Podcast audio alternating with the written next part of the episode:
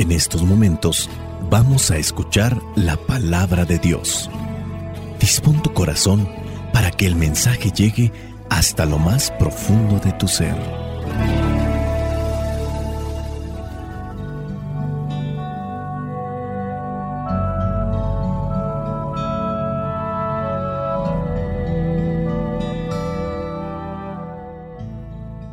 El Evangelio que la Iglesia nos presenta para el día de hoy corresponde a Marcos, capítulo 2, versículos del 18 al 22.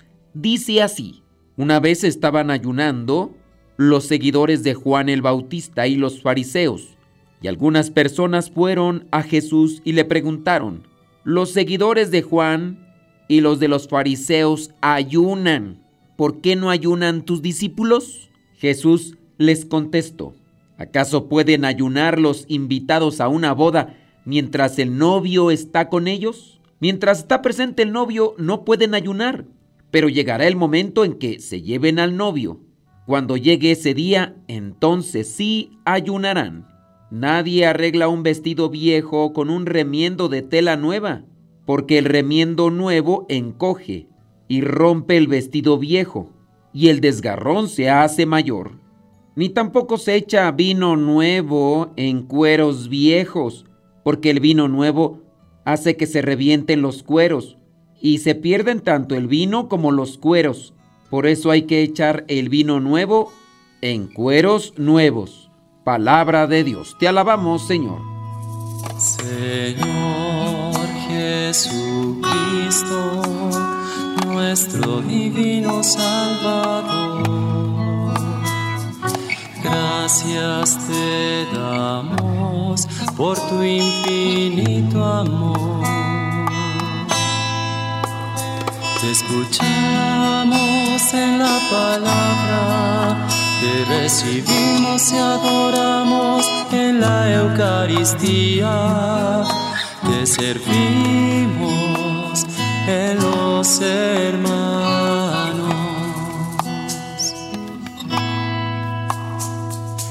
Que seamos misioneros como lo quieres tú, enseñando a los hombres el fuego de tu amor. Vámonos con la reflexión de los cinco puntos en este Evangelio. El número uno, saber vivir los tiempos.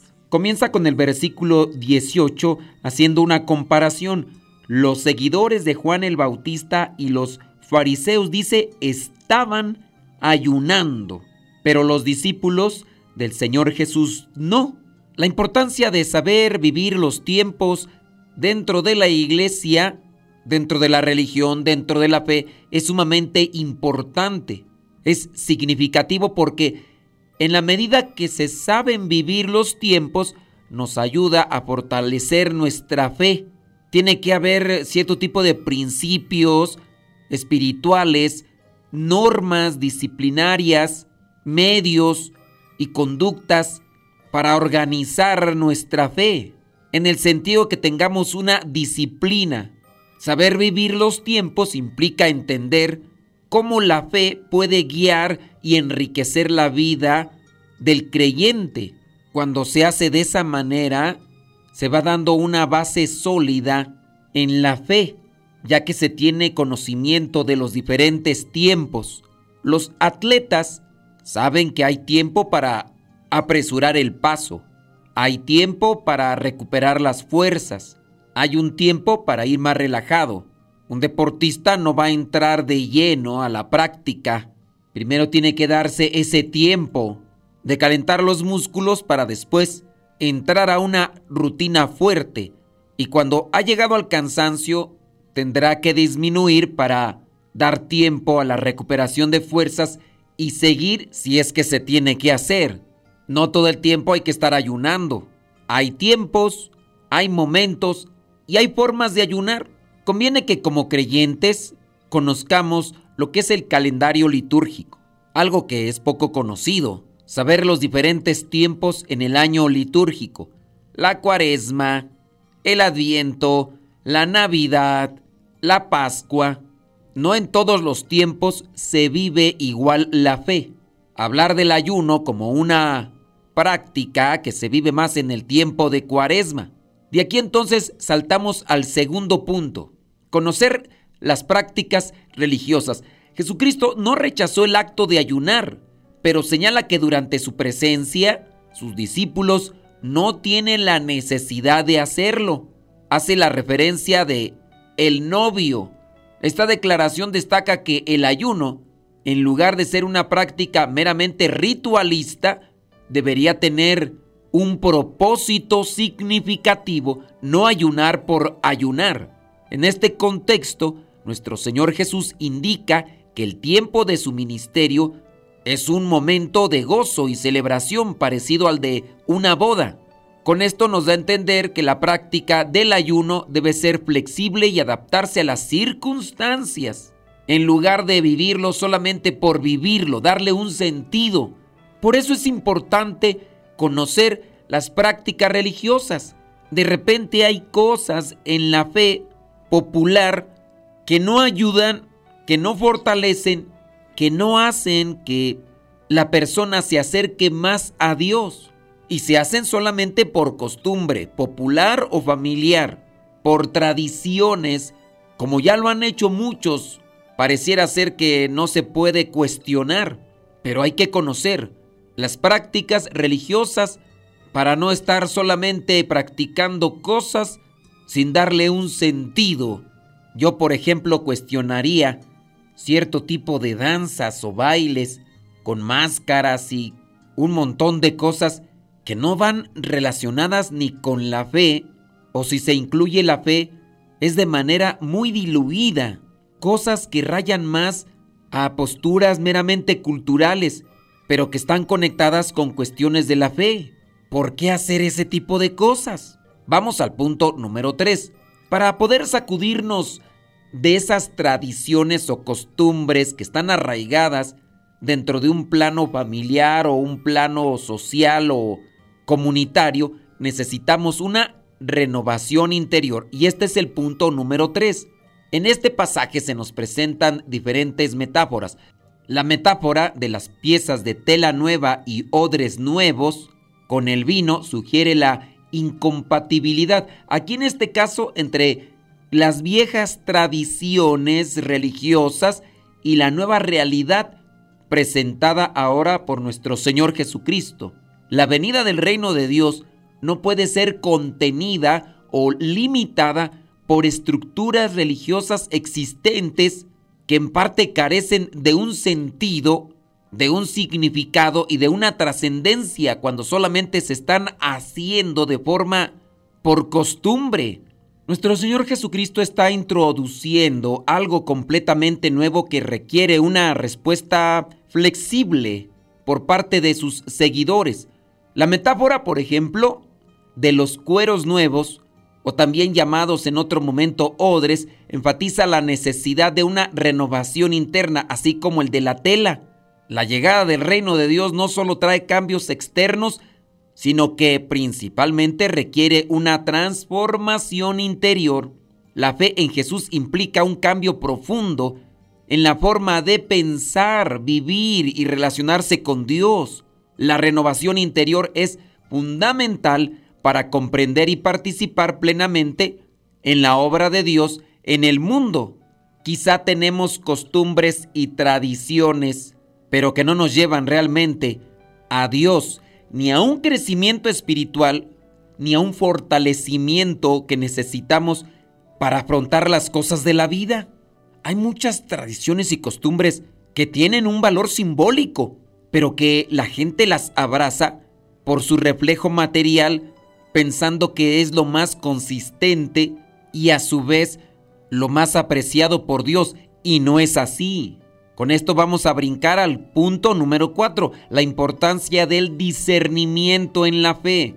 Y es que el discernimiento desempeña un papel crucial en las cuestiones de fe, ya que ayuda a purificar ideas desviadas, promueve también la comprensión profunda de las creencias y contribuye a un crecimiento espiritual saludable. El discernimiento permite también distinguir entre enseñanzas auténticas y falsas. En cuestiones de fe hay diversas interpretaciones y perspectivas, algunas porque no se han purificado ni ha habido alguien que realmente las cuestione, pueden desviarnos de las enseñanzas fundamentales del cristianismo. El discernimiento ayuda a reconocer y rechazar ideas que no están en consonancia con la verdad espiritual. En algunos casos las personas pueden intentar manipular a otros con interpretaciones erróneas y extremistas. El discernimiento por eso actúa como una barrera contra la manipulación. Nos permite a los creyentes evaluar críticamente las enseñanzas y prácticas propuestas. El discernimiento entonces permite una comprensión más profunda de la relación con lo divino y contribuye a una fe más sólida y auténtica. El problema es cuando la gente no quiere discernir y para discernir necesitamos lugares propios, comunidades o personas que van adelante en la fe y que pueden ayudarnos con la orientación de lo que ya se ha propuesto a lo largo de tantos siglos. Ojalá y ustedes acepten la invitación a participar de los cursos de Biblia. Nosotros aquí nos encontramos en esta casa del Centro Nacional de Reconciliación para poder apoyarles en el discernimiento y en el conocimiento de las sagradas escrituras. ¿Qué es lo que nos pide Dios? Queriendo ya cerrar entonces con el punto número 5, hablamos de los sacrificios y mortificaciones dentro de la vida de fe. Los sacrificios y mortificaciones pueden ayudarnos a desarrollar la disciplina espiritual. Nuestro Señor Jesús no rechaza el ayuno. Él mismo, antes de comenzar su vida pastoral, su vida de evangelización o de anuncio del reino, ayunó 40 días. Con esto también se nos enseña que al renunciar a ciertos placeres o comodidades en nombre de la fe, los creyentes podemos fortalecer la autodisciplina y enfocarnos en aspectos más profundos de la vida espiritual. Practicar sacrificios, mortificaciones puede ayudar a superar los deseos y apetitos carnales que muchas veces nos distraen de los caminos de Dios. Si renunciamos a esos placeres por voluntad propia, nos puede ayudar a contribuir en un enfoque más centrado en lo espiritual. El acto, por ejemplo, de sacrificar algo valioso o practicar la mortificación puede servir como una prueba de fe que si la superamos tendremos más voluntad. Superar estas pruebas puede fortalecer la confianza y la esperanza en las promesas de Dios. Las prácticas de sacrificio pueden fomentar también la humildad, una virtud necesaria en las cuestiones de fe. Al renunciar a los privilegios o comodidades, podemos cultivar una actitud de gratitud. Aprender pues a controlar los impulsos y deseos puede contribuir a la maduración en la fe, porque hay una autorregulación y una responsabilidad espiritual. Ya no queremos cometer, ya no queremos caer en ciertos pecados, en ciertas debilidades, pues tendríamos que someternos a voluntad personal a ese tipo de sacrificios, como lo es el ayuno o la mortificación en otros aspectos más. Ojalá y profundicemos más sobre estas penitencias para que también nuestra fe se purifique y por ende nuestra entrega a Dios sea más constante y así nos ayudemos y podamos ayudar a los demás.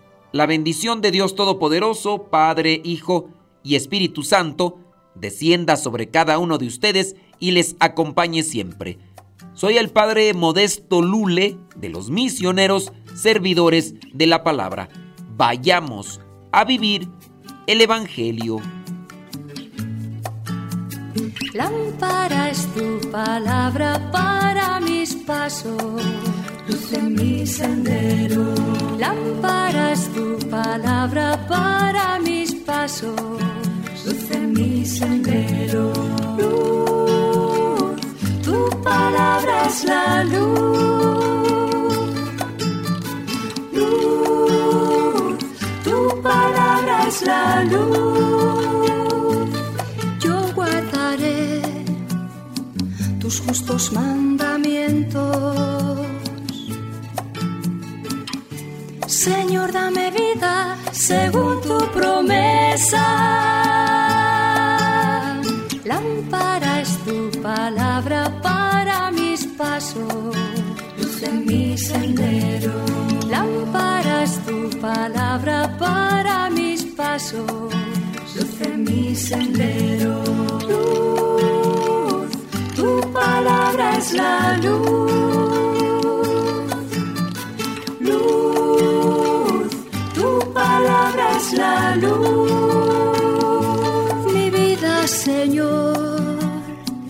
Está siempre en peligro.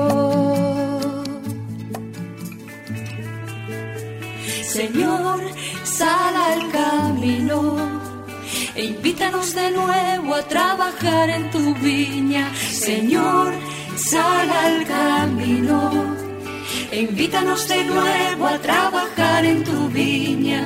No importa a qué hora, no importa a qué precio, nuestra paga eres tú y tu reino,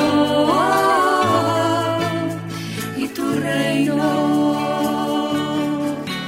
Los primeros serán últimos, los últimos serán primeros.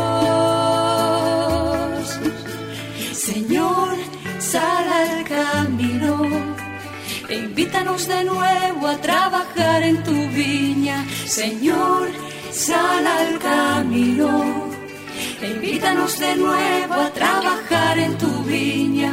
No importa a qué hora, no importa a qué precio,